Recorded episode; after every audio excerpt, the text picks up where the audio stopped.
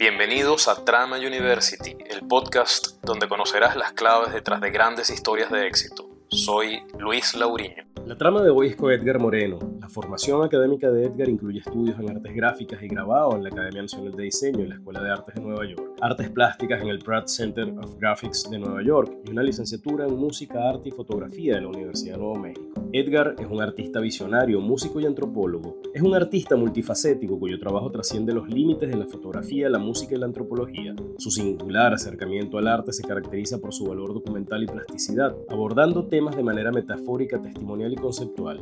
El trabajo fotográfico de Edgar se define por el uso de negativos inalterados, la adherencia a la flexibilidad del papel y el dominio de las intervenciones tonales a través de tonalidades selectivas, resultado de la experimentación entre la fotografía analógica y las técnicas de impresión digital.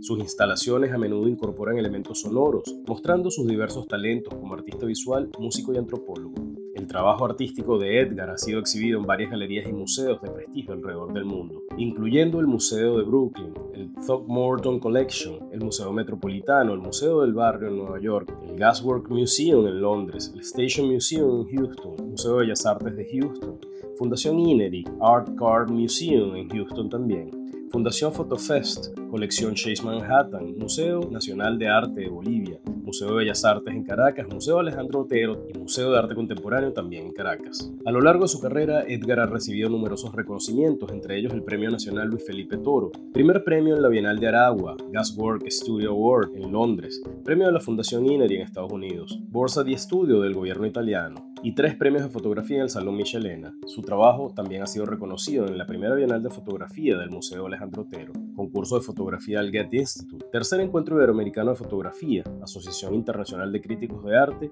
y Bienal de Paisaje en Maracay. Con nosotros, Edgar Moreno. Edgar, ¿cómo comenzó tu interés por las artes gráficas, la música y la antropología? Tres, tres áreas este, que no siempre eh, uno tiene la oportunidad de ver que se articulen y eso. ¿Y qué influencias tempranas tuviste en tu infancia y adolescencia que de pronto te motivaron a articular esas tres áreas? Bueno, esto todo comienza con mi hermana Beatriz, que fue una, quizá una de las primeras egresadas en antropología en la central de la escuela que llamaban sociología, antropología y sociología, ¿no? Estaban juntas. Este, Beatriz Moreno, ella murió hace muchos años, ¿no? Y yo, yo desde niño era inspirado por ella y yo siempre quise ser antropólogo desde niño. O sea, yo estaba como que claro con eso, ¿no? Eso fue interesante. Después en la, este, yo viví una temporada en Estados Unidos de chamo y después en Venezuela estudié parte del bachillerato, lo estudié en una escuela técnica, lo que llamaban la Escuela Técnica Industrial de los Chaguaramos. Estudié geología, con la intención precisamente de, labrarme una, un camino. Eh, cuando tenía 17 años me gané un no, había unos festivales de ASOBAC o algo así, festivales de la ciencia. Yo me lo gané y era sobre un trabajo sobre los Yanomamis, que para esa época era así como que estaban empezando a, aparecer los Yanomamis aquí en, nuestra conciencia, ¿no? Eh, bueno, yo hice una investigación sobre eso, me gané ese premio, tuve una bequita en el IBIC y por, eh, por fortuna en esa misma época había un programa de, este, se llamaba La Conquista del Sur. Este, esa Conquista del Sur era, bueno, conocer la frontera, la cosa y tal. Entonces hubo un grupo selecto, ¿no? De muchachos que tuvimos la oportunidad de ir al Alto Orinoco, ¿no? Y era un momento importantísimo. Allí conocí a varios personajes importantes dentro de la, del estudio sobre los Yanomami. Uno era el padre Coco, un misionero muy famoso que editó varios libros sobre los Yanomami y los Anemá. Eh, y conocí a una señora muy importante que mucha gente no conoce, se llama Elena Valero. Yo soy la, Napeyoma, que fue una mujer que fue raptada por un grupo Yanomami y vivió más de 20 años raptada, ¿no? Entre ellos hasta que logró escapar después de más de 20 años. Y eso es una, una biografía que te recomiendo, que le recomiendo a todo venezolano que la, que la lean. ¿no? Está publicada. Eh, sí, sí, hace muchísimos años. Yo conocí a esa señora cuando ya era una viejita. Este, estuve por ahí cambiando con su hijo, ¿no? Este, yo iba, ese era, una, ese era un trabajo de dos semanas y yo me quedé seis meses. Imagínate. O sea, que, que, que bachillerato. Yo, yo, yo, estudié bachillerato como por mil años hasta que me cansé de esa vaina. me fui para Estados Unidos y me cansé de esa vaina. clasifiqué las notas y todo, y me metí en la universidad y ahí me, me, me gradué con honor. Pero esa vaina de bachillerato me tenía loco. Entonces, este, este, um, bueno, eso para mí fue vital, ese viaje al Alto Orinoco, a esas regiones. Wow. Hacía pocos años que habían, había, había ocurrido la, la, la, la exploración franco- franco-venezolana a las cabeceras del Orinoco, con el Mm. cerro de Gao Chalbot. O sea, un momento importantísimo, o sea, de recientes descubrimientos sobre lo- los Yanomami. Bueno, eso a mí me, me marcó muchísimo, me marcó muchísimo. Después de ahí me fui, bueno, me fui a Estados Unidos y bueno, comencé la carrera de antropología, que por cierto no la terminé, Mm. este, porque dentro de en ese interín de cosas, pues surgió, yo, la otra parte es que yo soy músico desde niño, ¿no? Yo estudié música desde que era niño, música académica, pues. Yo fui el primer flautista del sistema de orquesta, cuando eso Fíjate. comenzó. Yo fui el primer flautista, el- el- así, el primerito que tocó en, en esa cosa, ¿no? y este, y bueno, mi carrera como músico, pues para mí era tanto o más importante que la antropología. Pero en medio de esta cosa, en la universidad, este, bueno, vine en crisis, la crisis existencial de que, bueno, los músicos me, me tenían un poquito harto, ¿no? Este, cosas que le pueden pasar a cualquier persona, ¿no? Ya no tenía la satisfacción, no por la música, sino por los, los músicos, ¿no? Sobre todo los músicos de orquesta, este, no, no, no tan así las orquestas de cámara, pero de las grandes orquestas. Yo estaba tocando en la Orquesta Sinfónica de Nuevo México. Yo estuve en Nuevo México, en Estados Ujú. Unidos, en Albuquerque. Y este, bueno, estaba harto, estaba harto. A veces me contrataban aquí para el sistema de orquesta y me, me gustaba ese mundo. Tal es que, bueno, entré en una crisis donde dijo, yo tengo que tener una autonomía como artista, ¿no? O como investigador o lo que sea. Este, tengo que tener una autonomía. Este, pensé estudiar etnomusicología, di muchas vueltas y me topo con que, bueno, digo, bueno, yo voy a estudiar fotografía a ver qué tal, ¿no? Y ahí me quedé apresado, ¿no? Hasta el día de hoy. Hasta el día de hoy. Vivo de la fotografía, no de la música. Este, ahí quedé enterrado con eso. Este, eh, bueno, digamos que mi talento, parte de mi talento más importante está en la fotografía. En la fotografía. Sí. Y soy buen músico, por cierto. Me encanta mi, mi talento musical. Este, y fue una cosa muy sorpresiva porque en el primer, en el primer semestre, yo- era una electiva que yo había agarrado. Mm. Ya en el primer semestre ya me compraban fotografías. No trabajo fotografía que sin matrimonio ni nada de esas cosas, sino obra, como obra de arte. Sí. Nada, y me quedé pegado. pues. Ahí te quedaste. Ahí me quedé pegado. Y Edgar, ¿cuál es la importancia de tu experiencia en la Academia Nacional de Diseño y la Escuela de Arte de en Nueva, York? ¿De, Bueno, qué, de qué manera estos Sí, estudios sí, for- mira, hay forjaron que- tu, sí, enfoque eso es importante. sí, creativo? mira. Ujú. Yo vengo de una familia de dibujantes. Ujú. Yo tengo, nosotros somos nueve hermanos y es curioso, todos somos dibujantes. Todos estudiamos dibujo. Fíjate tú. Absolutamente todos mis hermanos que eran marineros de la Armada y otros eran marineros de la, de la, de la, de la naval y otros eran marineros civil, qué sé yo, lo que sea. Todos mis hermanos, todos estudiamos, los nueve estudiamos dibujo. Sí. Porque mi papá era un arquitecto, este, ya cuando yo lo conocí ya muy retirado, pues, ¿no? Este, que nos inculcó, pues, Mm. el dibujo. ¿ves? A mí no tanto, pero bueno, yo fui el que más provecho le saqué, porque yo no tuve, ya yo, era, yo soy el menor de esos nueve, y mi papá yo de casualidad anduve por él, no sé, puedo contarte con los dedos de las manos los días que estuve con él. ¿no? Mm. Este, mi, mi padre eran mis hermanos mayores, Claro. y mis hermanos mis sobrinos, ¿no? Entonces, todos, absolutamente curiosamente, todos estudiamos dibujo. Em, cuando yo me voy a vivir a Nueva York, cuando yo, yo, yo estudié en Nuevo México, en Albuquerque, Sí. Tuve seis años allá en, el en el oeste de Estados Unidos. Cuando vengo a Venezuela, mi padre precisamente estaba por morir. Y en lo que él muere, yo tenía una novia, mi mujer, pues, este, Yolanda Padrón, una artista muy importante, maracucha ella. Este, y después que él muere, nosotros llegamos a Caracas y dijimos, bueno, ¿qué, qué vamos a hacer aquí en Caracas? Pues, no sé, tenía años, Mm. tenía tantos años sin vivir en Caracas que era como una ciudad un poco ajena para mí, ¿no? Claro. Y nos largamos al Zulia, a un pueblo de donde era su familia, eh, del cual publiqué este libro, El Pozón y la Mesita que Camina. El puzón Y la mesita que camina. Exacto. Este, Y tuve, estuve tres años en ese pueblo de pescadores, eh, importantísimo ese pueblo. Bueno, en fin, e, eso quizás vendrá para después, ¿no? Bueno, yo me regreso después de, del Zulia, de ese pueblo, yo me voy otra vez directo a Estados Unidos, me voy a Nueva York, me voy a vivir a Nueva York. Y en Nueva York, bueno, este, quería entrar en Juilliard, la escuela de música, este, pero otra vez me desvío por otro lado y este, siempre la música desviándose por otro lado. Este, y, me, y me meto en la academia, me meto en el Instituto de Arte Pratt, de Arte Gráfica Pratt, y me meto en el, en el, en el National Academy of Design de New York, que es la escuela clásica de acuarela, ¿no? Y de dibujo y grabado de Nueva York. Sí.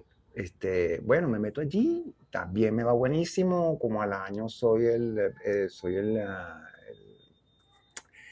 el asistente de un profesor que tuve que se llama George Nama, que tuve muy buena, fue muy buena influencia con él.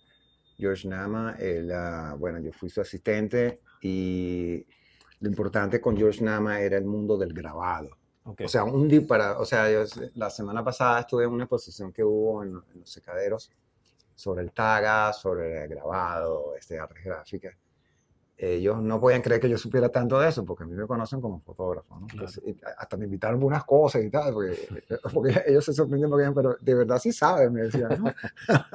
y entonces, este, bueno, para mí fue muy importante ese periodo. De hecho, yo vuelvo a Venezuela, mi primera exposición en Venezuela no fue de fotografía, fue de grabado, grabado sobre metal, este, muy interesante, mi, o sea, mi primer encuentro con, la, con Caracas, así mi primera posición fue de grabados. Okay. Yo tenía una, una, una, una, serie buenísima allá en Nueva York, que inclusive se empezó a hacer público, o sea, con unos personajes que yo tenía, o sea, era la época en que más se pintaban los grafitis en la calle, uno lo llevaban preso si lo veían con un pote de spray, toda esa cosa, o sea, un vandalismo gráfico increíble, todos los trenes pintados. Bueno, eh, total que en medio de ese vandalismo gráfico que había en Nueva York, yo creo una serie de personajes y dibujos que, bueno, ya estaban por ahí ya cambimbeando por la ciudad, ¿no? Y, este, bueno, pero me, me, me vine a Venezuela de nuevo sí. para ir al Zulia otra vez, para irme al Zulia, porque la verdad es que los, la vivencia que yo tuve en el Zulia para mí fue también de esas cosas fundamentales, ¿no? Que te marcan. Y volví, y volví de Nueva York directo otra vez al Zulia. A pasar, yo había pasado dos años y pasé un año más, así que son los tres años que yo nombro, ¿no? Y bueno, la experiencia en Pratt, bueno, maravillosa, o sea, artes gráficas en general, y siempre con el dibujo, siempre el dibujo adelante ante todo. Me faltaría en mi vida hacer una, una exposición de dibujo, ¿no? de mis dibujos, este, y sueño con llegar a, yo tengo, yo tengo 69 años y me siento chévere y todo, no, no, soy, no soy ningún viejo, y este, y quizás dentro de uno, una postrimería de unos 10 o 15 años me voy a dedicar como debe ser al dibujo ya de una por todas, ya que eso es lo que me persigue. Pues. Es el dibujo. El número de todo esto es el dibujo. Edgar, y, y, fíjate, ¿cómo describirías tu proceso creativo, pero sobre todo entrelazando la fotografía, la música, la antropología en, en tus proyectos artísticos? Sí, bueno, es una cuestión de, de sincerarse con, con sí mismo. ¿no? O sea, para que estudie antropología, para que estudie geología, para que estudie esto, para que estudie aquello. Mm. Esa, bueno, no para qué, no. Esas cosas irremediablemente salen a flote. Sí. Todas las experiencias en la vida salen a flote. Entonces yo veo que mi trabajo de fotografía es... Ahorita, por ejemplo, hace poco tuve un rechazo de un proyecto que mandé, porque ahora está de moda entre los curadores y tal, de decir, no, esto no es, esto no es fotografía, esto es antropología. ¿Ves? Yo me acuerdo cuando yo llegué a Venezuela hace muchos años, donde como fotógrafo, de repente era medio rechazado porque este no es un fotógrafo, esto es un artista, ¿no? Ahora fotografía y arte van de la mano, ¿no? Pero en esa época que yo llegué a Venezuela, a veces tuve la fortuna de ganarme todos los salones y todas las cosas, pero siempre los detractores eran, este no es fotógrafo, este es artista. Hasta que hice una exposición muy adrede de fotografías que no, no veías nada. No veías casi nada, eran negadas prácticamente. Y una, una crítico de estas críticos de arte que estaban empezando a ser críticos de fotografía, sí. vamos a estar claros, ¿no? Ya los fotógrafos teníamos una rueda por ahí, los críticos estaban empezando con la crítica de la fotografía. Vamos sí. a estar claros con eso. Esos grandes críticos que tenemos ahorita de fotografía, la mayoría eran críticos de, de, de artes plásticas, etc. Exacto. Hice esa exposición y vino una crítico que no lo voy a mencionar porque es amiga, y, este, me dice, esto es una fotografía. Y yo le dije, mira, solamente la manera como esto está dispuesto aquí, solamente lo hace un fotógrafo, un artista plástico, ¿no? O sea, así que aprende. y se quedó callado, ¿no? Bueno, entonces, este, los procesos creativos, eh, sobre todo en fotografía, y bueno, y también en música también, tienden a, a sincerarse. Mm. Si uno es sincero con lo que hace. Yo nunca fui este, músico ni fotógrafo mercantilista en el no mercantilista, ni lo que llaman comercial, sino, o sea, yo no estoy, este, yo no estoy haciendo música, honestamente, yo no hago música para el público, Mm. ni hago fotografía para el público. Yo hago música para los músicos que están conmigo, para la creación musical de la manera más sincera, e igual me, falta con, me pasa con la fotografía. Ok. ¿ves? Este, yo creo que uno tiene que marcar caminos. O sea, uno está hecho para labrar caminos tanto para uno como para los demás. No, no satisfacer. Y mucho menos en, en sociedades, digamos, poco pacatas como la nuestra. ¿no? Donde la gente, donde mucha gente no ha recibido formación eh, crítica sobre el arte, sobre la, la música, sobre las artes, pues donde tienes el piazo de indio horrible ese allí, en o sea, ¿quién discierne? O sea, coño, eso es una vaina como para levantar una protesta, pues el piazo indio horrible ese que está ahí en, En la- Plaza en- Venezuela. ahí por Plaza, ahí cerca, pues en la autopista, ¿no? Ujú. Eso es, eso, es- es una muestra de, que- de la decadencia del país, ¿no? Sí. Y eso es producto de una sociedad donde tú vas a los museos y están vacíos, lo que sientes es un aire acondicionado sonando ahí, más nada. Este, tú vas a muchos países, inclusive latinoamericanos, tú vas a Argentina y tú vas a un museo en Argentina y eso es un poco de niñitos por todos lados que parecen pulgas viendo arte con, sus con sus boticas blancas, pero así, cantidades, camiones de niñitos sí. viendo arte, viendo pintura, viendo exposiciones. Aquí no, eso no ocurre aquí, ¿ves? Mm. Entonces, es un problema de Estado, pues, realmente es un problema de Estado donde el artista no es tomado realmente en consideración, a menos que tengas una tendencia política de lado y lado, Sí. obviamente de lado y lado. O sea, tú tienes que montar una tendencia política, para, sea para la derecha, sea para la izquierda, o como quieran llamarle. Tienes que estar siempre mostrando tendencias, ¿no? Cuando la tendencia es la tuya, tú eres el que tienes que marcar, Claro. ¿ok? Tú eres, tú eres el padre de esas criaturas que están allí. Sí. Porque para eso has estudiado, Sí. para eso te has formado. Yo tengo mucha controversia con los músicos, sobre todo en, la- en el mundo de la música ocurre mucho en Venezuela, menos que en la, en la plástica, en el arte, ¿no? Donde los músicos lo que, lo que quieren es poner a bailar a la gente y satisfacer lo que la gente quiere escuchar. Entonces yo, yo le digo a la gente, pero ¿para qué contratas un grupo? Para eso pones un disco. Para que te toquen lo mismo que, que- ¿Para qué vas a contratar un grupo y gastarte esos reales cuando puedes poner una grabación Funciona más que- barato y mejor. más barato y mejor, y suena mejor que lo que te va a sonar un músico ahí. Para que, ¿qué, qué es eso? Contrata un grupo musical para escuchar algo nuevo, algo que te ponga, o sea, que... eh, El problema de la música en Venezuela es grave, Mm. es sumamente grave. O sea, cuando quiero decir música, quiero decir música más popular, no, no, no los sistemas de orquesta que tienen, bueno, están, ya tienes una cuestión segura de que tienes una música académica, etcétera, etcétera, ciertas inventivas, ¿no? Sí. El problema de Venezuela es un problema de, de- de creatividad, ¿no? Cuando tenemos un pueblo muy creativo, un pueblo muy musical y que está de verdad en una eh, en mediocre. O sea, la palabra es mediocre. O sea, lo que pasa a nivel popular es mediocre. Luego tienes orquestas de salsa que tocan lo mismo que los puertorriqueños, que tocan la misma canción todos los días. ¿Ves? Sí. O sea, no tienes un grupo de salsa que te toque cosas nuevas, bla, o sea, hay poco, pues Oscar de León o esas cosas que innovadoras, buenísimas, pero el resto es pura copia. Esto es un Mm. país de copia. Porque lo que se está tratando todo el tiempo es de satisfacer a un público que lo que quiere es, o sea, el problema venezolano, parecernos a, parecernos a. Yo quiero ser como Ariel. Wannabe. Ajá. Yo quiero ser como Ariel. O sea, yo, esto que yo he ensayado con grupos de músicos buenísimos, buenísimos, que después que ensayamos un repertorio buenísimo, te dicen, no, pero hay que tocar Ariel. Yo quiero ser como Ariel, hay que tocar Ariel, porque si no nos vamos a morir de hambre. Ya, hasta ahí llego, ya me retiro de las bandas, ¿no? Entonces, claro, tenido, eh, me he visto una necesidad de hacer mis propias bandas. He tocado un grupo muy bueno, Cadáver Exquisito, fundé Cadáver Exquisito, Quinto Aguacate, o sea, dos bandas de verdad que han dado mucho que decir, ¿no? Este, y son bandas con mucho, que han tenido mucha creatividad, pues, ¿no? Que han nacido de la necesidad de la creatividad, ¿ves?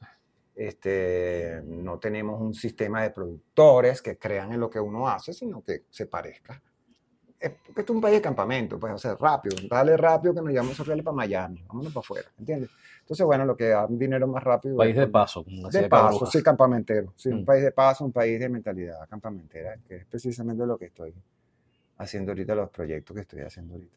Y, y hablando un poco de música y de esos proyectos, Edgar, fíjate, tus proyectos a menudo incorporan, tus proyectos no musicales a menudo incorporan eh, elementos sonoros. ¿Cómo seleccionas y compones eh, eh, la música que complementa tu, bueno, no sé si complementa, que, que forma parte de tus obras visuales? No, mira, fíjate, por ejemplo, te conto un ejemplo. Aquí hubo una obra de teatro que fue muy, de verdad que fue un pivote importante en el teatro venezolano, Machete Caníbal, con Río Teatro Caribe, Quinto Aguacate, mi banda donde al principio era como que, bueno, vamos a hacer una obra con un grupo de música, ¿no? Quinto Aguacate, con Francisco Deni, hijo de María Teresa Bulto. Sí. Muy, muy amigos, son muy queridos, este, muy unidos, hemos hecho muchas cosas. Y como que, bueno, aquí está este grupo que me gusta música, yo voy a hacer esta obra, hicimos lo que llaman el taller del artista, el, taller de teatro del artista, donde había formación musical, etcétera, etcétera, para los actores que iban a actuar en la obra. Y ahí este, nos vimos en una, una diatriba de, ok, ¿es, ¿es, acompañar la obra? No, yo no acompaño obra. Mm. Entonces lo, lo, certero de la cosa fue que cada quien hizo su guion. O sea, tanto el músico como el director y, el, ah, y los creativos hicieron su propio guion. Y ese guion se fue complementando. Entonces Machete Canilla fue una, fue una, una pieza escrita entre Francisco Denis y yo, digamos, prácticamente. ¿no? O sea, él escribió la dramaturgia y yo también. De hecho, Machete Canigro era una canción de Quinto Aguacate. Ok. Eh, o sea, parte incluso de, de una canción de Quinto Aguacate, que ya estaba grabada y todo, ¿no?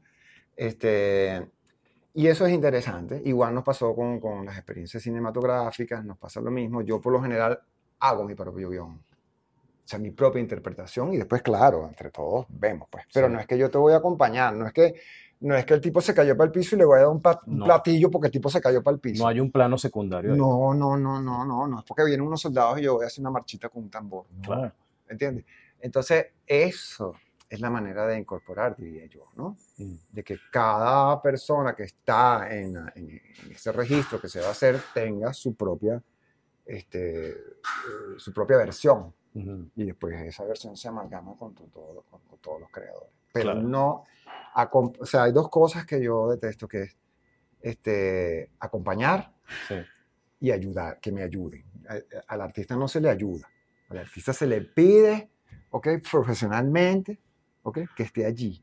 Eso de estar ayudando a artistas, epa, es una cosa muy venezolana, vamos a ayudar a los artistas. Exacto. El músico acompaña esto que tengo aquí. Los pobrecitos. A los pobrecitos, para acompañar y lo otro que te acaba de decir. Entonces, este, bueno, yo parto precisamente de eso ahorita tengo una trilogía que estoy planteando, que una es para UCAP, por cierto, ¿no?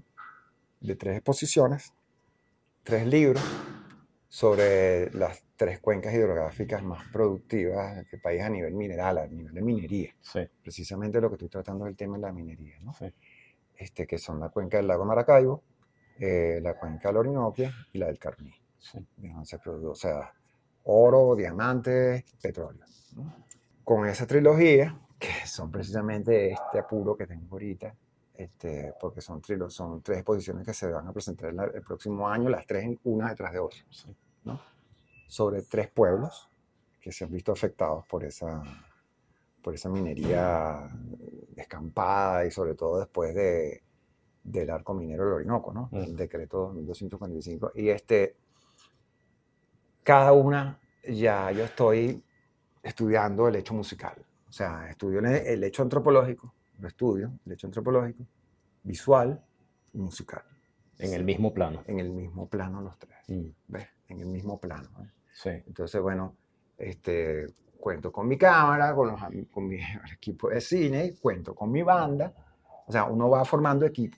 Claro. Eso, eso es muy importante. Sí. Formar equipo. Y, y, Edgar, una pregunta. ¿Tu, ¿Tu, trabajo tal vez haya sido más expuesto afuera que, que y, seguramente hasta más valorado afuera.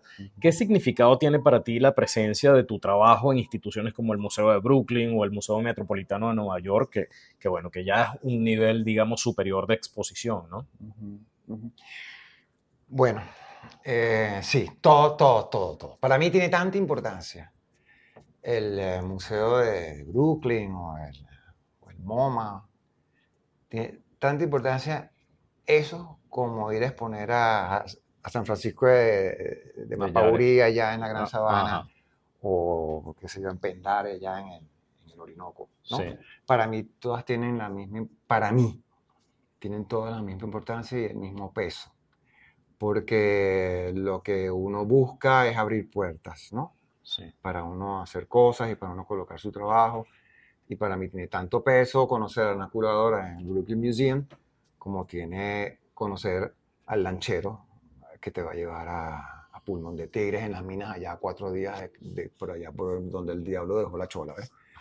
Entonces, para mí eh, es importante y precisamente eh, lo- lo- los proyectos que estoy haciendo son proyectos de talleres que tienen que ver con exposiciones itinerantes, tanto en Caracas como afuera, como en las comunidades a las cuales yo me refiero. Para mí es importante ir a una comunidad, hacer fotografía, cine y dejar, dejar. Y que lo- las personas que han estado conmigo sean protagonistas también y en lo posible que aprendan también, así como yo aprendo, oye, que mira, que aceite se le echa a esta lancha, que este motor como es, porque me encanta la mecánica, también a la gente le encanta el cine, le encanta la fotografía, entonces este, yo creo que es un intercambio constante. Gano más, gano más incluso andando con el lanchero que con el curador del museo, digamos, ¿no? Sí, a nivel sí. creativo. Correcto, sí. Lo otro es venta, lo otro es proyección, porque una cosa es proyección y otra Sí. cosa es creatividad. Para mí, es claro, por supuesto, este, el museo te abre las puertas para instituciones, para buscar financiamiento, etcétera, etcétera, ¿no? Para poder ir donde estos señores que están por allá, donde se, el diablo dejó la chola, ¿no? A veces no, a veces vas allá y simplemente has hecho familia, has hecho amigos, ¿ves? Y te vas para allá, pues no necesitas casi que dinero, pues. Claro. Eso es muy importante, sobre todo en el mundo de la fotografía, que es este, esa fraternidad. Eso es lo importante para mí, quizás de la fotografía, es la fraternidad con las temáticas, sean personas. O sea, el fotógrafo es como un actor de teatro, digamos, cuando uno es documentalista, ¿no? Mm. Este, para mí documento es todo, todo. O sea, el documentalista, o sea, si voy a hacer algo sobre medicina, aprendes sobre medicina. Sobre lo que sea, sobre los chinos, sobre lo que sea, aprendes. O sea, lo importante para mí, cada vez con cada ensayo fotográfico que yo realizo, es el aprendizaje que está detrás de eso. Sobre todo en el mundo de la edición, editar libros para, bueno, digamos que hay dos finalidades en mi vida, que son ser dibujante y, y ser editor, ¿no? De libros. Mm. O sea, el libro te marca como un punto, no final, porque la fotografía tiene una cosa muy bella, que es que nunca termina. O sea, las temáticas nunca concluyen. Claro. Pero claro, el libro te da un, coño, un paradito, pues, ¿no? Exacto. O sea, unas conclusiones que después tú ves el libro y años después dices, concha, a este libro le faltó la mitad, ¿no? Mm. O sea, le faltó el doble, debería ser el doble, ¿no? Pero eso lo vas descubriendo con la, con la vida. La fotografía tiene algo interesante que es que tú, mira, yo estuve una, una temporada que estuve seis meses en la India, en India, Nepal, este, Bután, tuve esos tres países. Y cuando llegué a Venezuela, que empecé a ver material, wow, qué decepción, no me gustaba nada. Fue así como una, seis meses pues, desgastados de mi vida a nivel, no, no de experiencia, sino a nivel de imagen fotográfica. Sí. Cuando comenzaron a aparecer las necesidades de mostrar el trabajo, o sea, en exposiciones, etcétera, etcétera, me di cuenta que tenía una joya. Y era que yo no estaba preparado en ese momento. O sea, y eso me di cuenta como al año después, Claro. cuando de repente entré en otras facetas y empecé a reconocer lo que yo tenía. Yo ahorita veo fotos que yo tomé hace 40 años, wow, me parece que, wow, qué, qué maravilla, qué es esto, eso lo hice yo, ¿no? Y en ese momento no lo valoraba Eso. no lo valoraba, porque bueno, porque la fotografía es un producto, o sea, reconocer tu, eh, el arte fotográfico que llevas por dentro es una cuestión de años, reconocerte a ti mismo toma años, Sí. O sea, no importa qué tan avesado seas con la cámara, o sea, qué tan certero tú seas, eh, a veces no lo descubres, Mm. entonces eh, es maravilloso descubrirte a ti mismo con el tiempo Sí. de lo sí. que hiciste. Y eh, la fotografía precisamente tiene eso, ¿ves? Este, y es ese documento que siempre está ahí. Yo digo que no hay foto mala. O sea, yo, a mí me llenan estudiantes, ay, que a mí no me gusta esta foto. Esa foto está maravillosa. Tú lo que tienes que ver dentro de, años, dentro de unos años, ¿qué es esto? O vamos a descubrir qué hay allí. Exacto. Vamos a descubrir qué hay allí. Edgar, ¿cuál, ha sido el impacto de, Venezuela en tu trabajo? ¿qué, importancia tiene la cultura, la historia, el hecho de ser venezolano bueno, en tu trabajo? Bueno, yo gran parte de mi trabajo que se ha mostrado afuera, incluso no se ha mostrado aquí, es sobre Venezuela. ¿no? Este, bueno, por supuesto, son mis raíces. ¿no? Es el país que adoro. Bueno, yo adoro todos lados yo voy a un lugar y ya me quiero quedar viviendo allí. O sea, yo no, tenido, no, no, puedo decir, este país no me gusta. Me gusta todo, me gusta la humanidad, me gusta el mundo, me gusta todo. No puedo decir eso, que no me gusta tal cosa. Este, la verdad que si yo me, me tocara vivir afuera otra vez, me, me encantaría el lugar donde, donde, vaya a vivir, ¿no? O sea, yo hago amigos rápidos, entro en relaciones rápidas, enseguida ya estoy buscando dónde está el tema fotográfico, etcétera, etcétera. Este, yo, por ejemplo, yo he hecho mucho trabajo afuera, por ejemplo, cuando en mi estadía en Londres, yo hice un trabajo sobre Londres. Mm. Yo, me quería, yo, me, yo, yo, me gané una beca ya para hacer un trabajo sobre Venezuela y no que llegué, llegué hasta hacer un trabajo sobre Venezuela, nada cuando estoy aquí en esta vaina, que aquí hay un poco de tema que ni ellos mismos le están parando, ¿no? Entonces yo, yo digamos, yo, uno, a veces como fotógrafo, uno, uno un descubridor de, de imágenes y de emociones visuales uno descubre. Entonces, sí, igual que como las descubro aquí, las descubro fuera. ¿ves? Entonces, en Londres, por ejemplo, yo hice una temática cuando estuve en Londres que era On War Mentality, eh, un trabajo que no es mostrado aquí en Venezuela todavía. Hay muchos trabajos que yo hice fuera que no he mostrado aquí en Venezuela. Sí. Este, que, bueno, alguna vez tendré la oportunidad de mostrarlo, pues, o por lo menos publicarlo. Este, ese trabajo, por ejemplo, en War Mentality fue interesante porque era una temática que ellos mismos se, eh, no querían ver. O sea, hay una ciudad que se llama Londres que está llena de monumentos de guerra. o sea, por todos lados. Tienen 11, 9 eh, museos de guerra. Ellos, eh, un, ciudadano londinense dice que hay dos o tres. Tienen nueve.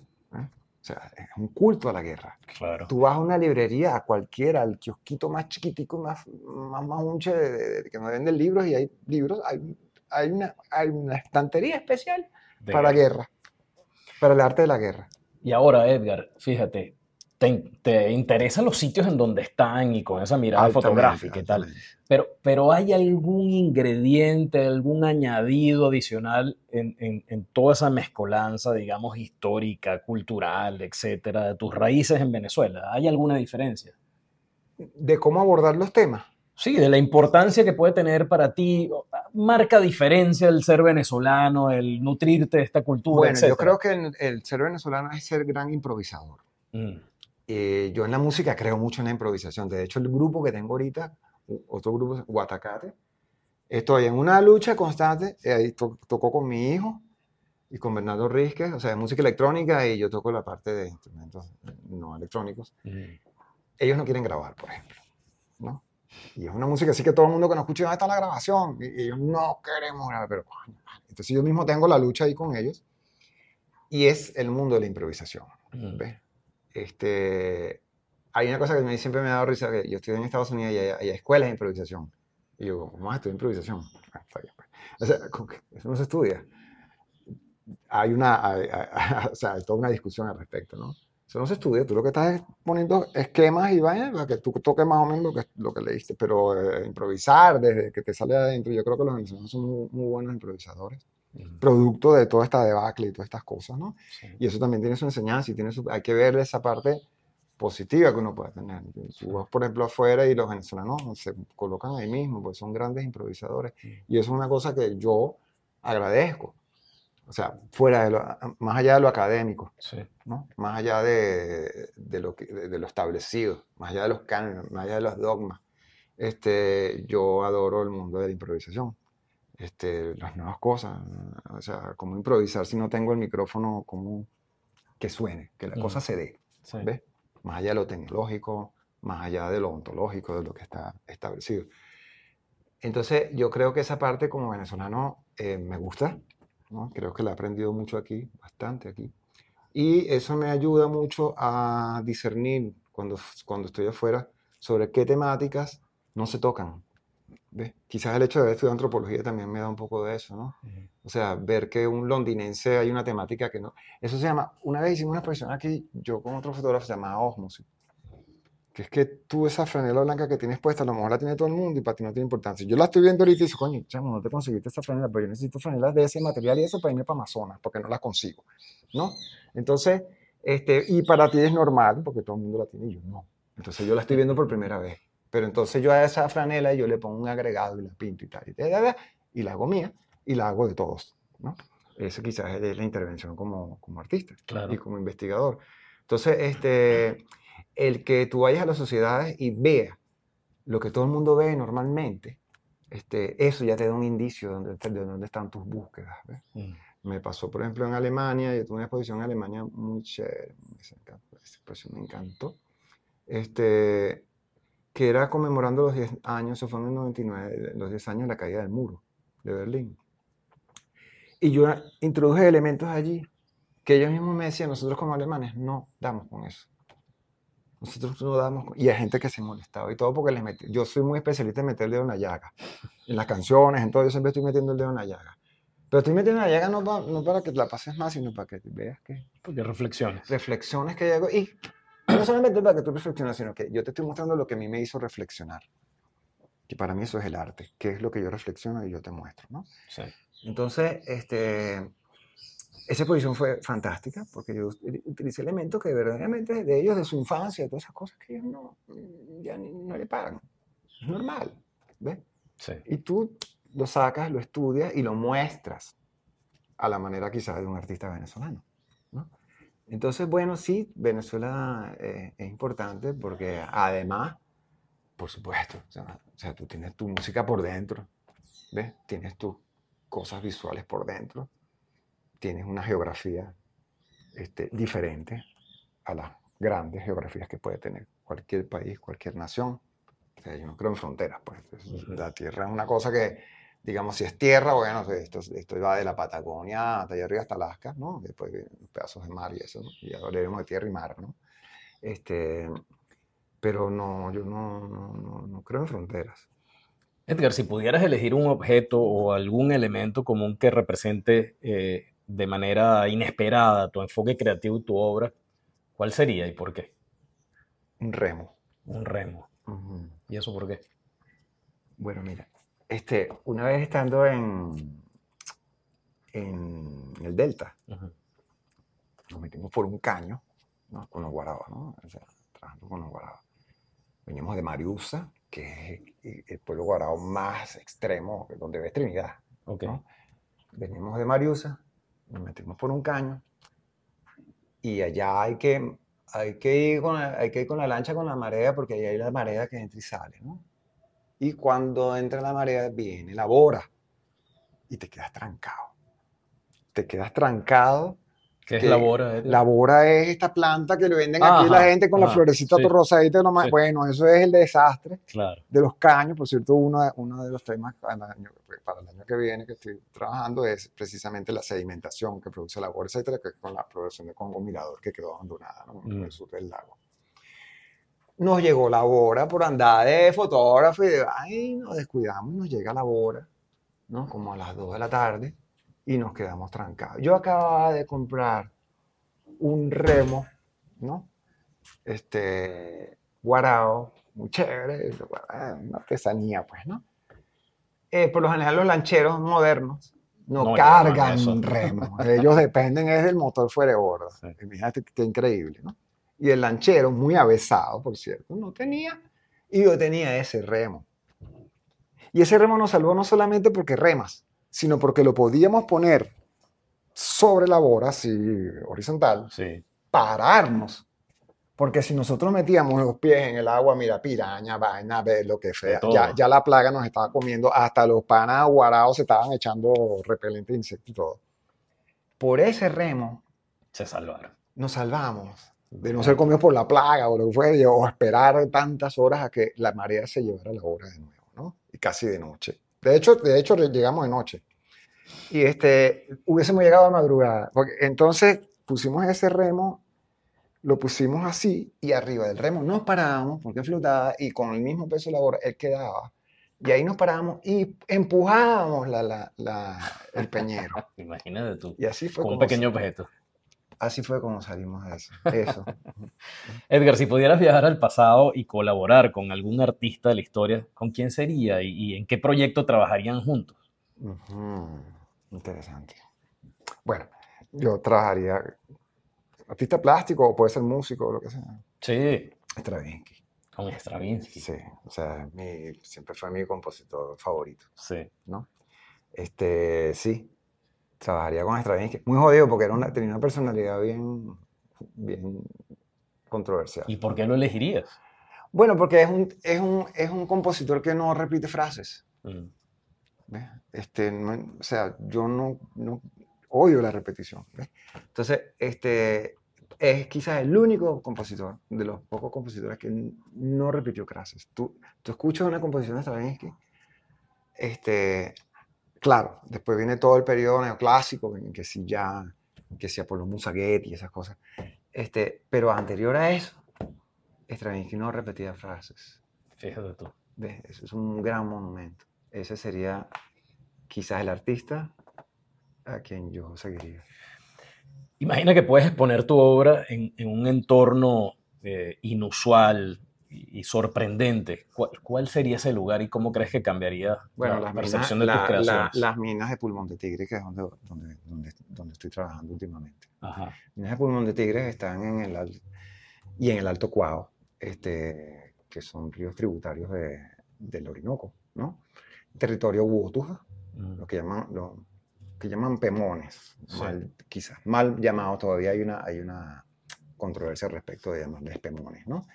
Este, eh, una, mi prox- una de mis próximas exposiciones va a ser allá, en Pulmón de Tigre. Pulmón de Tigre es, una, es un, un asentamiento minero, guara, eh, Piaroa, Uotuja, mejor dicho. ujú. Uotuja, que está a dos, tres días de, de, de Puerto Ayacucho, en lancha, en, en, en Bongo, en Peñero. Y es un territorio casi inaccesible, ¿no? El- uno de los problemas eh, principales que está atravesando ahorita, es que se atraviesa en la, en la Amazonía venezolana o en la Orinoquia, porque ya no se puede decir en Estado Amazonas, mayormente es, es Orinoquia. Tendemos a, a- a llamarle todo Amazonía. Este, la, ahorita te muestro un mapa, este no Sí. solo el Orinoquia, o sea, todo lo que es Orinoquia. Este, tendemos a llamarle Amazonía todo esto, bueno, digamos, a Estado Amazonas, pues. Como se le llama. Por cierto que el año que viene son los 100 años de Puerto Ayacucho, también quiero rendirle culo, o sea, honor Sí. al lugar que más he estado en mi vida, una de las ciudades más descuidadas y más desmadradas de Venezuela, que es Puerto Ayacucho, pero que es nuestra capital indígena, Claro. ¿ves? y a la que, por la que han pasado todos los fotógrafos y ninguno ha hecho un ensayo sobre Puerto Ayacucho, que es lo que estoy haciendo también, ¿no? O sea, tengo que rendirle una hora a ese lugar donde, de- de desde donde yo he partido para hacer todos los descubrimientos que he hecho desde que tenía 17 años. ¿no? Sí. que eso que llaman Amazonas venezolano. Bueno, en este lugar, Pulmón de Tigre, que está en las minas de Cerro Pelado allá, este, es un lugar exclusivamente de Wotujas. Y el problema que tienen los Wotujas en este momento, los Wotujas también, Wotujas quiere decir de hombre de habla nasal, pero también se dice Wotuja, eh, gente pacífica. Ellos dirimen todo por los métodos pacíficos. Para eso le hubieran hecho lobotomía. Los tipos no quieren saber nada de armas, no quieren saber nada de esa broma son, están catalogados entre los 25 pueblos más pacíficos del mundo. Tienen un problema gigantesco, que es la invasión de la guerrilla colombiana, Ujú. de los paramilitares colombianos, de los sindicatos del crimen organizado venezolano, de las mafias, eh, de las mafias militares venezolanas. No hay Estado de Derecho en este grande territorio, uno de los territorios más bellos de Venezuela, la Autana. Ujú. Autana, que es como el símbolo de la, de la Amazonía venezolana, este, ahí hay una confrontación en estos momentos, una gran confrontación entre una nación de tres mil y pico de personas, los Hugotuja, contra miles de personas que están invadiendo mineros brasileros, colombianos, como te dije, ya ma- mafias de diferentes tipos, por el oro que hay en esa zona. Entonces, eh, después de la crisis del combustible, cuando se regalaba el combustible a 50 centavos de dólar de combustible, allá te cuesta, en las minas te puede costar hasta 3 dólares un litro de gasolina. Este, este, este pueblo que tradicionalmente, un pueblo de agricultores, campesinos agricultores, no tiene otro remedio que meterse a la minería. La minería es nociva tanto para ellos como para bueno, todo el ecosistema, ya sabemos. Y ellos están en la defensa de esos territorios, primero por sacar a, todo, a, toda esta invasión eh, altamente del crimen en muchos casos, ¿no? a veces ideológica en el caso de las guerrillas, donde se están tomando los territorios para ellos, eh, sin respetar la cultura de los Wotujas, sin respetar sus territorios sagrados, este, sin respetar las creencias de los pueblos invisibles y los pueblos no contactados.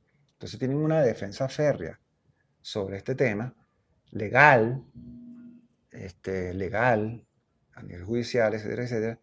Este, y es precisamente donde estoy trabajando últimamente, ¿no? con los votos en esos territorios. Entonces mi próxima exposición, bueno, una de las próximas exposiciones que tengo, es allá en Pulmón de Tigre, a tres días, en el lugar controversial, donde ni los mismos Wotujas que trabajan en pro de la defensa de los territorios quieren saber nada de, de sus propias familias.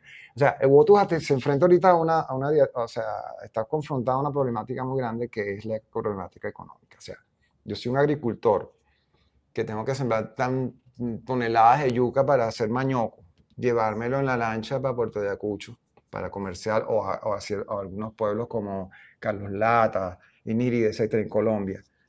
Antes de llegar allí, o sea, para yo llegar allí necesito una inversión gigante en aceite y en aceite para lancha y gasolina. Motor, sea, partes de motor. Cuando yo llego a Iniri o llego a Carlos Lata o a Isla Ratón o llego a Puerto Ayacucho, de la tonelada que estoy llegando me llegan 200, 300 kilos. ¿no? Mm. Que allá en Puerto Ayacucho me cambian 3 kilos de mañoco por un litro de gasolina. Al final, fuiste a visitar a tu familia y te tienes que regresar casi que remando. Claro, ¿no? O sea, lo poquito que tienes lo tienes que invertir en gasolina para devolverte. Sí. No, puedes, tienes que ir a buscar forma. Lo tienes al lado. Edgar, fíjate, tienes una experiencia, vivencias, eh, un conocimiento ya vasto que te permitiría, además creo que conecta con tu personalidad, te permitiría estar en cualquier parte del mundo. ¿Por qué estás en Venezuela? Bueno, por muchas circunstancias, ¿no? Primero, que veo que el trabajo más interesante que estoy haciendo lo estoy haciendo aquí, ¿no? A veces uno, bueno, con, con la edad, ¿no? Sí. Tú dices, bueno, déjame decidir, ¿no? Ciertas cosas. Por supuesto, me gustaría estar en África, en Mira, una vez me salió una, yo tenía una exposición en, Dresden, en Alemania, y surgió un problema ahí como que la señora que me estaba, la de la galería, ya pensaba que yo me iba a ir para allá y me iba a quedar allá, ¿no? Así como cualquier persona venezolano que se quiere quedar, ¿no? Y yo tuve que decirle, mira, vale, yo he ido a Dresden, yo no quiero ir a Dresden, yo prefiero invertir mis cosas e irme para Haití, que no estaba en Haití, ¿ves? Y conocer esa cultura haitiana y todo ese rollo y todo eso que está pasando ahí. Yo, pues, yo, yo, quiero, yo prefiero eso, ¿no? Como antropólogo prefiero eso que ir a Dresden. Por supuesto me interesa Dresden, pero ciudad destruida en la Segunda Guerra Mundial y cómo salió para adelante. También es un caso antropológico, pero este, yo prefiero gastar mi dinero e irme a Haití, ¿ves? O irme a un lugar loco por ahí en el mundo que no haya visto nunca, ¿ves? Entonces, ¿a qué le dedico yo mi, mis tiempos, mis conocimientos. Ahorita en Venezuela me encanta lo que estoy haciendo en Venezuela y, y sobre todo ahorita con esta trilogía que estoy haciendo sobre estas tres cuencas y estos tres, o sea, por ejemplo, eh, estoy eh, estuve trabajando mucho en el caso de la piedra cueca. ¿Sabes la piedra cueca? ¿no? La piedra cueca es una cueca, es, es, una, es una roca que un pseudo artista alemán un señor alemán, se le llevó a un parque temático en Berlín y, le quitó esa roca a, los habitantes de Mapaurí en la Gran Sabana, que una roca que estaba ahí a la vera del camino que ya ni le paraban, pues. Decían que se la abuela cueca, pero ya no le paraban. En lo que ese señor se robó esa roca, se la robó. Resurge el mito cueca y resurge en, la en ese pueblito toda una lucha que duró 22 años hasta que la cuecas se devolvió en el 2020. Ahora, esa cueca se devuelve a través del Bundestag del Parlamento alemán por la acción que hicimos unos artistas, más que por la acción del mismo pueblo que se organizaron bellamente, se organizaron y empezaron a creer, eh, mira qué interesante ese caso, empezaron a creer en sus raíces. ¿ves? Ya, lo, ya lo, lo- lo- los, los jóvenes y los ancianos, que son muy interesantes, se unen y, come- y crearon el comité de, de- de- de apoyo por la piedra cueca, de apoyo a la piedra cueca, ¿ves? Organizadísimos, ¿no? Nosotros entramos a trabajar con ellos directamente y entre varios artistas, otra vez mi amigo Francisco Denis, mi esposa este, Susana Argua, fotógrafa, este, y ahora recientemente con Anabel Rodríguez, este, coño, creamos todo un banco de trabajos que fueron vitales para que el Parlamento alemán dijera una vez, vamos a devolver esta piedra. ¿Por qué no devolverla? Porque tenemos, el, Alemania es uno de los países que tiene, que se ha apoderado más de patrimonio mundial, Mm. tanto como Inglaterra, como Francia, Alemania. Alemania tiene grandes tesoros.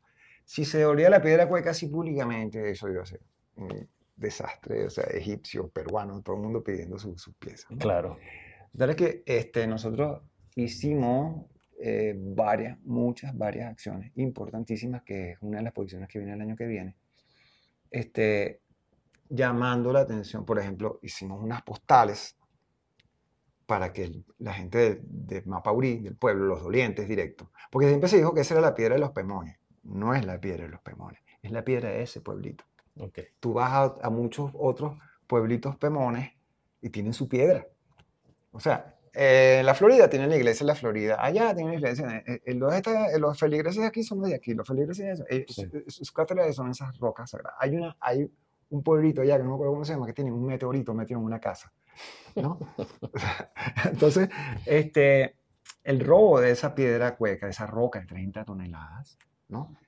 este, fue ilícito, este, fue toda una, una movida entre el artista, la, la- eh, la- la embajada de Alemania, el gobierno de turno en ese momento, en el 98, y le quitaron la piedra a esta nación. Entonces es un problema de tres naciones, porque los peruanos son una nación con lengua propia y territorialidad. Los venezolanos criollos somos otra cosa y los alemanes son otra nación. Entonces se crea un triángulo ahí donde el, el único nación que no es tomada en cuenta es- es- son los dolientes, que son los de la piedra, ¿no? los de la roca. Sí. Entonces, a través de eso hicimos, hicimos Francisco y yo hicimos la película eh, Cueca cuando las piedras hablan, que estuvo en circuito gran cine y todo esto, se mostró en los cines. Una película, un ladrillo de película, una piedra de película. donde- Literalmente. literalmente, donde lo que era era mostrar toda la- todos los fracasos Sí. sobre las negociaciones, ¿no? Mm. para devolver la piedra. Este, y yo hice una acción en una, eh, eh, eh, o sea, hubo muchas cosas, de eso de que tú dices que no se han visto en Venezuela, hubo muchas acciones que yo hice afuera. Y hubo una, la más, quizás la más controversial, fue la creación de la piedra cueca inflable para colocarla frente al Bundestag en Alemania, frente a la Embajada de Venezuela en Alemania, aquí en Caracas, y crear toda una, o sea, con esa piedra inflable muy cómica, ¿no? Y ahí ya dijeron, vamos a parar esto. O sea, el Parlamento alemán dijo, vamos a parar esto y vamos a devolver esa piedra porque esto va a ser un escándalo. Eso, ¿Ves? eso. Esto va a ser un escándalo. Y la piedra de vuelta. Se devuelve la piedra en el 2020, Sí. en pleno año de la pandemia, calladito. Claro. Este, en la, cuando nos devuelven la piedra, prácticamente a los artistas, este, la Cancillería venezolana se toma la cosa para ellos porque ellos no querían que dijeran, no, es que la, fueron unos artistas, no fue la Cancillería. Claro. ¿no? Esos son votos menos. Nos están haciendo el trabajo. Ajá. Estos tipos no, no, no, estos tipos no figuran. ¿Ves? Claro. Resulta que los que realmente logramos que se creara la Fueron conciencia los artistas. fuimos, fuimos esos cuatro artistas. Y Edgar, una pregunta. Detrás de tu obra, eh, digamos, eh, que tiene diferentes aristas de las cuales ya hemos hablado, ¿qué mensaje te gustaría que descubriera la gente que hay como, como elemento común a todas tus expresiones artísticas? ¿Hay algún mensaje que te gustaría transmitir que fuese Sí. entendido por un tercero? Sí, que hay que aupar la novedad. Hay que trabajar en la novedad y al mismo tiempo buscar nuestras raíces. Mm, Que a partir de nuestras raíces, oye, no transfiguremos, o sea, vayamos más allá. sí. no quedarnos solamente en las raíces. Las raíces son divinas para entenderlas, para, para crecer, pero ese crecimiento se tiene que volcar Sí. en algo sincero contigo mismo. ¿eh? Mm. Eso es quizás mi mensaje. Estudiar mucho, estudiar mucho, estudiarnos mucho. mm. dentro de las artes, dentro de la música, estudiarnos mucho nosotros mismos y hacer algo que nos, primero que nos denote. Para mí sí es importante ser denotados como venezolanos. Para mí, sobre todo en estos momentos de crisis psicológica, sí. Sobre todo en estos momentos de, crisis psicológica, donde la gente se va y no sabe ni por qué se va. Yo entiendo, te quieres ir. Yo mismo me fui cuando tenía 18 años. Yo diría que hay dentro de toda esta componente de, de esta, esto que llaman diáspora, ¿no? Eh, dentro de esta diáspora, hay el componente de que siempre, hemos, siempre vamos para el norte, primero que nada. Este, el venezolano siempre quiere salir. Ahora, ¿cómo sales? ¿Qué sales? ¿Qué haces? ¿Qué traes? Para mí esta diáspora tiene una ventaja. Aquí va a llegar miles de personas hablando chino. Miles de personas hablando japonés. O sea, ya eso va creando. Mucha gente se devuelve, mucha gente, muchísima gente se está devolviendo. Llegan hablando idiomas. Cuando ya tú hablas un idioma, ya tú tienes una cultura que te está haciendo crecer también. Y para que tú puedas entender tu propia cultura también. Claro. Yo lo de la diáspora, este, yo cuando, ay, que mi hijo se fue, pobrecito, estoy triste, yo, ay, yo estoy feliz. Mi hijo se fue para Argentina cinco años.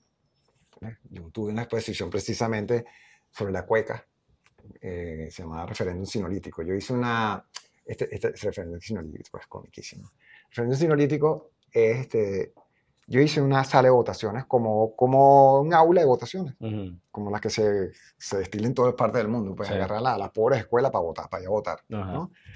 Entonces hice un aula de votaciones, una instalación, eso fue en la Bienal de, de Buenos Aires, del 2017. Este, una instalación donde tú ibas a votar por la devolución de Cueca, públicamente, ¿no?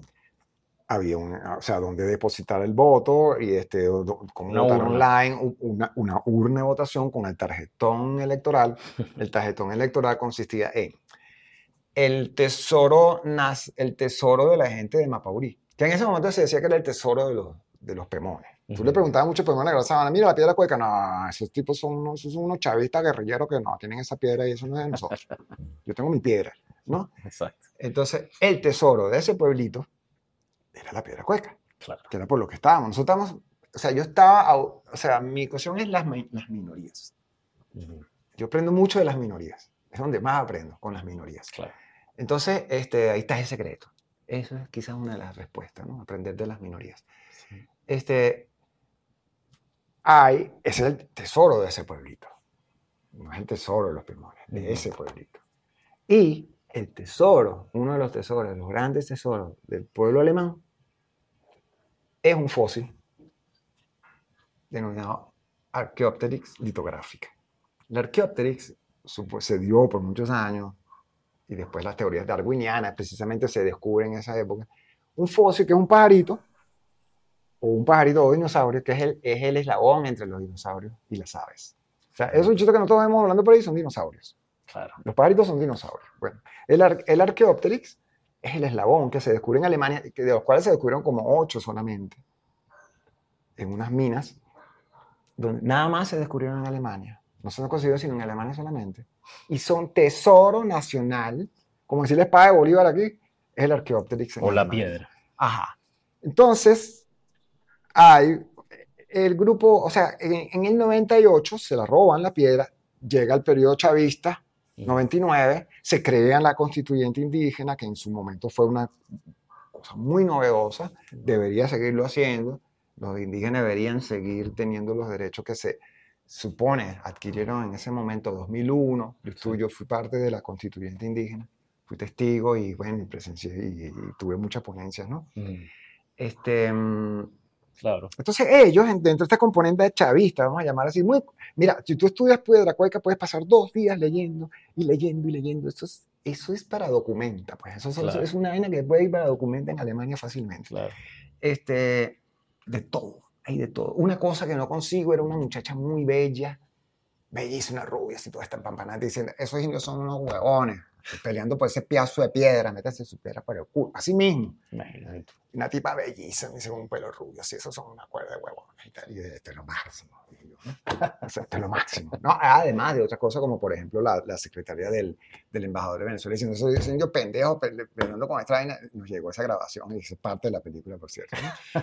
Este, cosas como esa. Claro. Entonces, este, el gobierno usa mucho esto de la piedra cueca, lo usó mucho, me, me pareció bien que lo usaran, me pareció muy bien que lo usaran. Este, y llevan de vez en cuando grupos de, del Mapaurí, de Pemones, sea, que se empataban para ir para allá, viajar para Alemania y tal, a hacerle reverencia a la roca en el parque temático que se hizo en Berlín, en el Tiergarten, ese, el parque temático se llamaba este, Global Stone Project. Y ahí estaba la piedra, que era una piedra de cada continente, que significaba tal, y la piedra cueca era la piedra del amor, que después se convirtió en la piedra del odio, ¿no?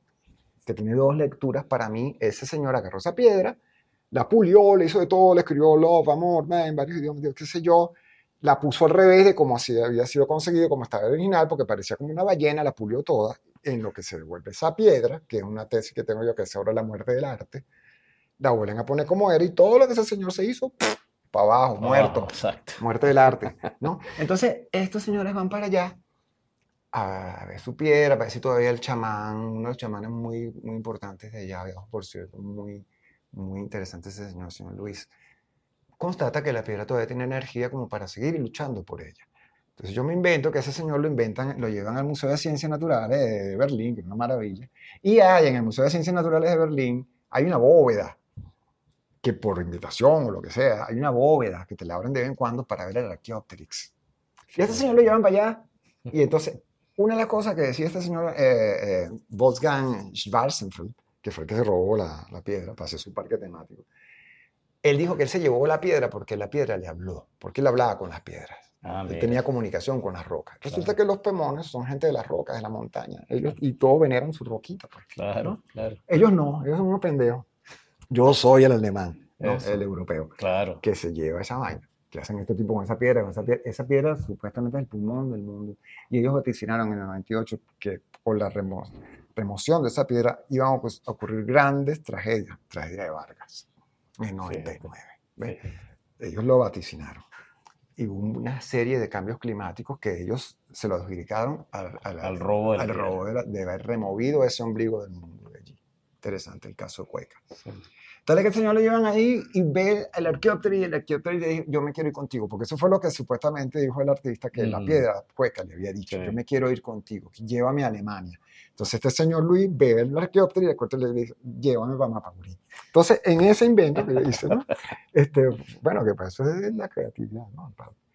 Yo hago un tarjetón donde dice, ok, eh, eh, eh, eh, que se llamó el referéndum sí, no lítico, porque en esa época era, aquí todo era sí, no, sí, te acuerdas, ¿no? Las Sí, sí, sí, elecciones, sí. todo era sí, todo era no, Sí. pero el referéndum esto sí, Sí. referéndum tal, no.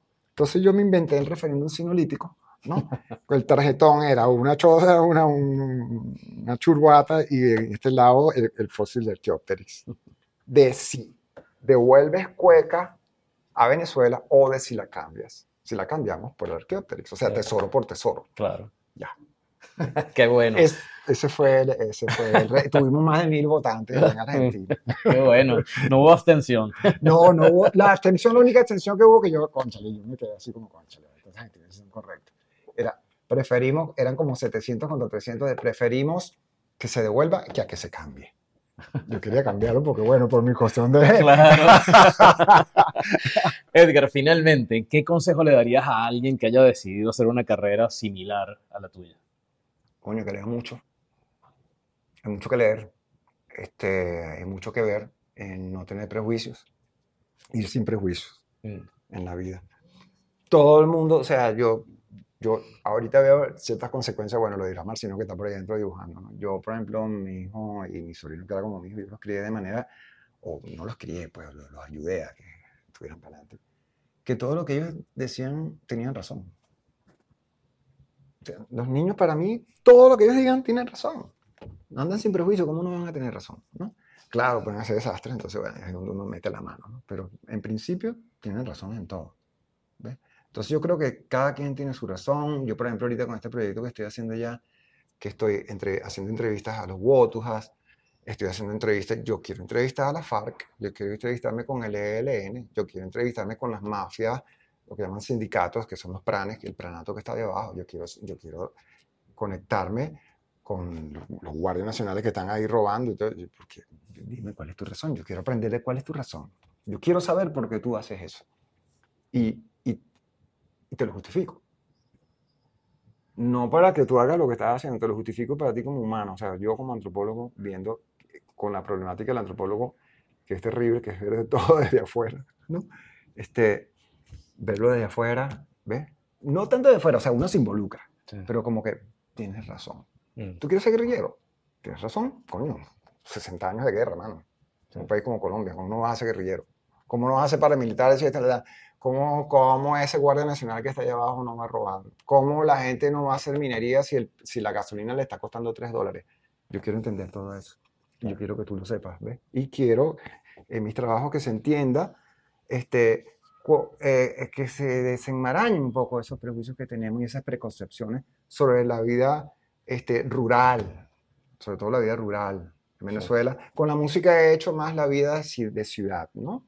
O sea, entender los barrios. Yo tengo un libro que es sobre los barrios, una de mis publicaciones sobre los barrios. Entender, por ejemplo, en el Zulia, que donde yo viví, habían grandes secretos, como de, de ahí parte el nombre de Venezuela, todas esas cosas, que no es, Vene- que no es Venezuela por pequeña Venecia, Ujú. es por un vocablo que era Venecuyela, que era el gran mar del sur, que era el lago más grande de Sudamérica, ¿no? El lago Maracaibo. Cosas como esas, pues. O sea, investigar, pero investigar a fondo, desde tu experiencia. Edgar, gracias por habernos permitido sumar tu historia a nuestra trama y Chévere, gracias.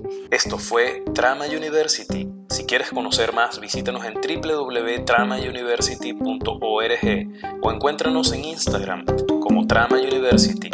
Recuerda suscribirte y recomendar nuestro podcast. Te esperamos en una próxima edición.